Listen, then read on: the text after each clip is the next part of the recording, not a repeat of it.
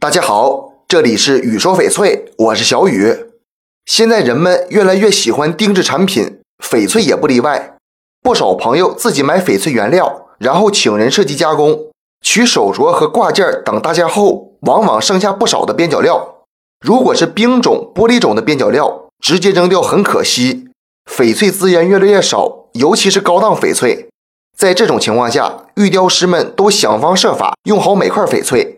边角料也不例外，大多做成了界面或者吊坠这种小物件很多人就问了：界面的价值不是很高吗？怎么能用边角料做呢？确实，高档翡翠界面对原料品质要求极其苛刻，但是档次也分高低。一般来说，鸽子蛋价值最高，边角料也可以做成异形界面，价值虽然没那么高，只要自然好看，自己带着玩也是可以的。其实啊，翡翠吊坠和耳环是最灵活的，它不像手镯款式有局限，也不像戒面品质有要求。如果料子品质比较普通，那也没什么必要去加工了，对吧？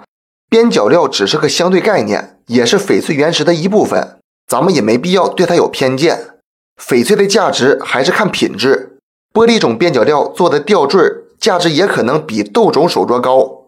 这期节目就给大家讲到这里了。小雨每天都会在朋友圈更新精美、性价比高的翡翠，通过主页就可以找到我，点关注不迷路。那咱们就下一期再见了。